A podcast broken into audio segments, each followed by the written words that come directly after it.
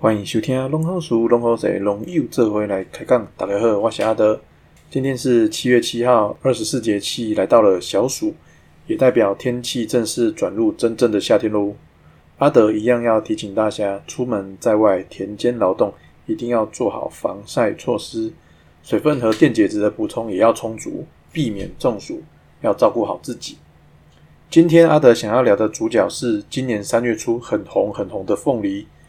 不知道大家还记不记得，今年三月初的那个时候，我们台湾外销到中国的凤梨被中国海关以检疫的理由打枪，连带影响到后续的凤梨出口。当时全国上下一致挺台湾凤梨的情况，相信大家应该都还记忆犹新。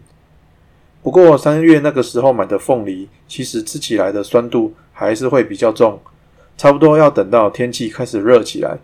大约是在五月中旬以后开始，凤梨的糖酸比才会提高到更美味、更可口的阶段。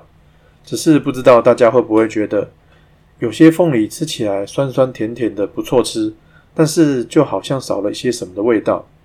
没错，就是少了凤梨的风味，甚至是口感也会稍微差了一点点。关于凤梨要怎么管理，才能让它又香又甜，回味无穷呢？阿德这边有一些实际的经验和看法，可以稍微和大家分享一下。而这些经验与看法，不只是能运用在凤梨而已，只要是水果，只要它有香气，也几乎都是同样的道理。要让水果又香又甜，让人回味无穷的最关键的两个重点，一个是如何让碳水化合物可以大量的储存在果实里面，来提高果实的甜度。另一个就是谁能在时间内累积更多的碳水化合物，让水果、让凤梨有余裕，除了甜之外，还能够制造更多的香气。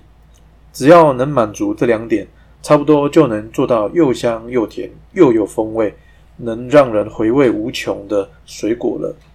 第一，通常第一个重点，让碳水化合物大量储存在果实里面，它这个部分是比较好处理的。钾肥是影响碳水化合物要往哪里运送、要往哪里储存的最关键的元素，所以只要能提高钾肥的用量，就能让就能让凤梨叶片制造的碳水化合物尽量往果实里面运送，然后啊，将这个碳水化合物以果糖的形式储存起来。所以只要叶片的状况不要太差，而钾肥的用量也足够。这样子做出来的凤梨吃起来就一定会甜，但是啊，要做到香气的话，第二个重点就非常的重要了，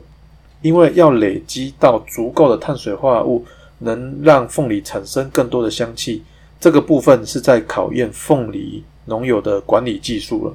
叶片是碳水化合物的工厂，凤梨苗定植后的用肥管理就显得很重要，除了要能让凤梨的叶片数量多。叶肉要厚之外，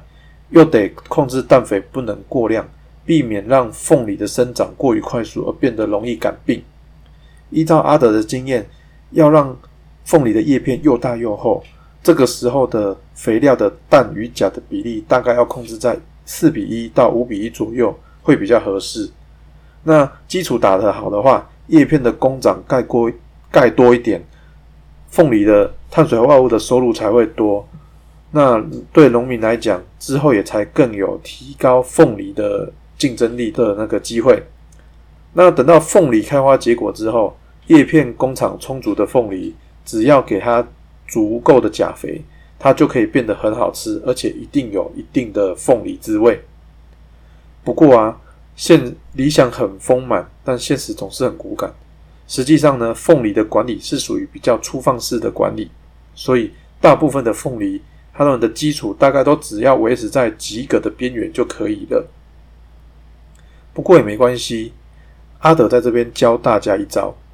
如果我们的基础不是非常的好，那我们可以在凤梨开花结果之后，当凤梨大到要开始准备戴帽子遮阳防晒的那个时候，我们可以除了必要的钾肥之外，可以多给它一些额外的高碳源的营养补给品。这些高碳源的东西，可以是我们上一集提到的自制的酵素，或者是其他外面卖的号称能虾米龙补的营养剂，我们都可以拿来试试看，比较看看，看到底哪几种产品可以弥补叶片工厂不够、碳水化合物短缺的窘境。那只要能够改善碳水化合物的蓄积量的话，那远就能让原本只有单调甜味的凤梨增添额外的风味与口感。那我们就可以把这些有效的产品纳入我们的秘密武器的行列中。那当然最好是能多验证个几次看看会比较准。那虽然阿德和大家分享了这一个可以补救凤梨滋味的小 paper，不过阿德还是比较建议大家从一开始打好基础。如果打一开始就打好基础，再加上这个补救的秘籍，就可以帮原本就很赞的凤梨再锦上添花一下。让又香又甜、让人回味无穷的凤梨，可是会吸引客门客人上门回购的哦。有机会，阿德会去云林古坑拜访一位当地的老农民邱英全邱阿伯，他的凤梨就是那种又香又甜，会让人回味无穷的凤梨哦。